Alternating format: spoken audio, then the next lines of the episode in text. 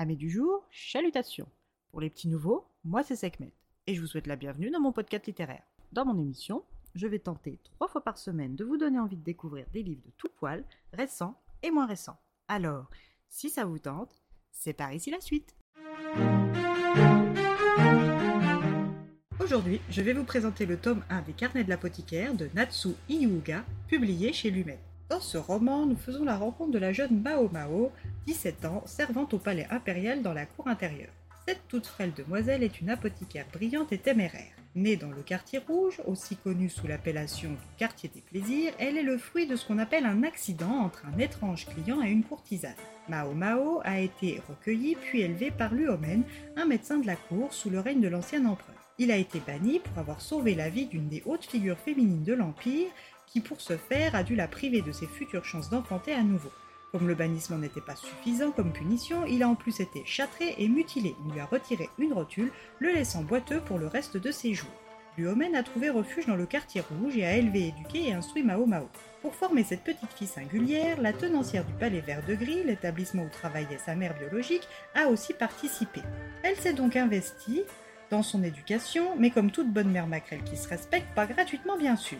Elle lui a enseigné la lecture, l'écriture, la danse, le chant, l'art de séduire, bref, l'art d'être une courtisane rentable. Mais même Mao ne se voyait pas vendre son corps et ses seules aptitudes artistiques ne lui suffiraient pas à devenir l'inté joyau de l'établissement.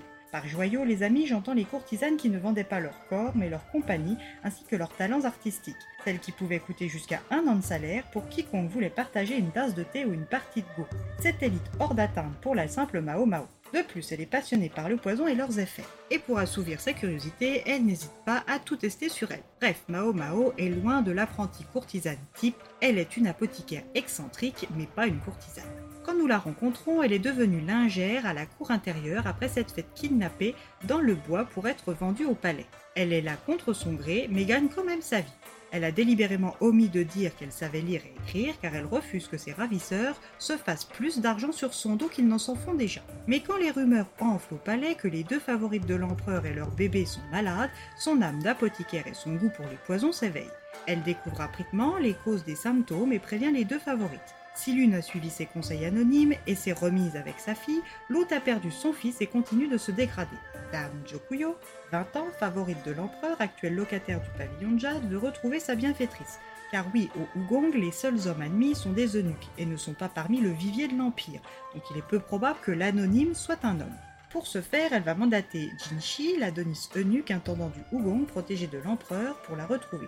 Jinshi n'est pas que d'une beauté irréelle, il est aussi très perspicace et habile, donc c'est sans mal qu'il va retrouver Mao Mao et la percer à jour. Pour la récompenser, elle est upgradée et passe de simple lingère en bas de l'échelle à goûteuse et dame de compagnie d'une des quatre favorites de l'empereur. Elle rejoint ainsi les quatre suivantes déjà en place, Onyan, la première dame, Infa, Guyenne et Elan.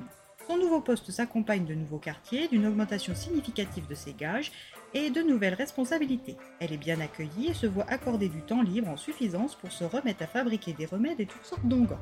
Jinshi, quant à lui, est intrigué par la jeune servante sur qui son charme et sa beauté ne marchent pas. Pour la première fois, il est traité comme un ver de terre et il semble apprécier cette facette de Mao Mao. Durant son service auprès de Dame Kyoko, elle va rencontrer les autres favorites. Dame Lifa, 23 ans, réside au pavillon de cristal, deuxième favorite de l'empereur.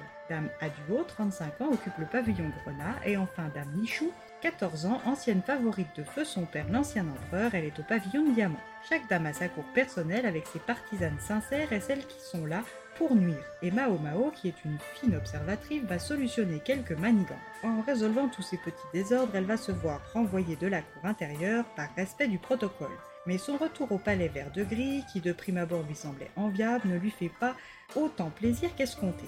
Jinshi va racheter le contrat de Mao Mao à la propriétaire et lui proposer de venir travailler pour lui à la cour extérieure. Mao Mao va-t-elle accepter de travailler avec cette eunuque au physique d'ange? Son retour au palais va-t-il être synonyme de nouvelles intrigues? À vous de suivre Mao Mao pour le découvrir.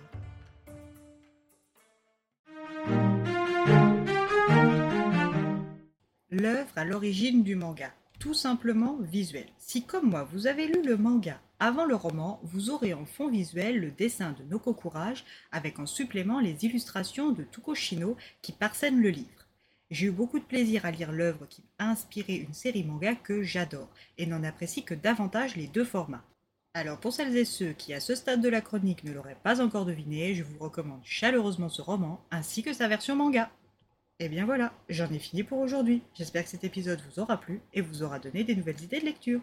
Si vous souhaitez découvrir d'autres petits moments littéraires tout droit sortis de ma bibliothèque, je vous retrouve le samedi 8 juillet prochain pour un nouvel épisode. Et si d'ici là je vous manque de trop, vous connaissez le chemin sur Instagram, hâte les lectures de Sekhmet. Sur ce, chalut les amis et à la prochaine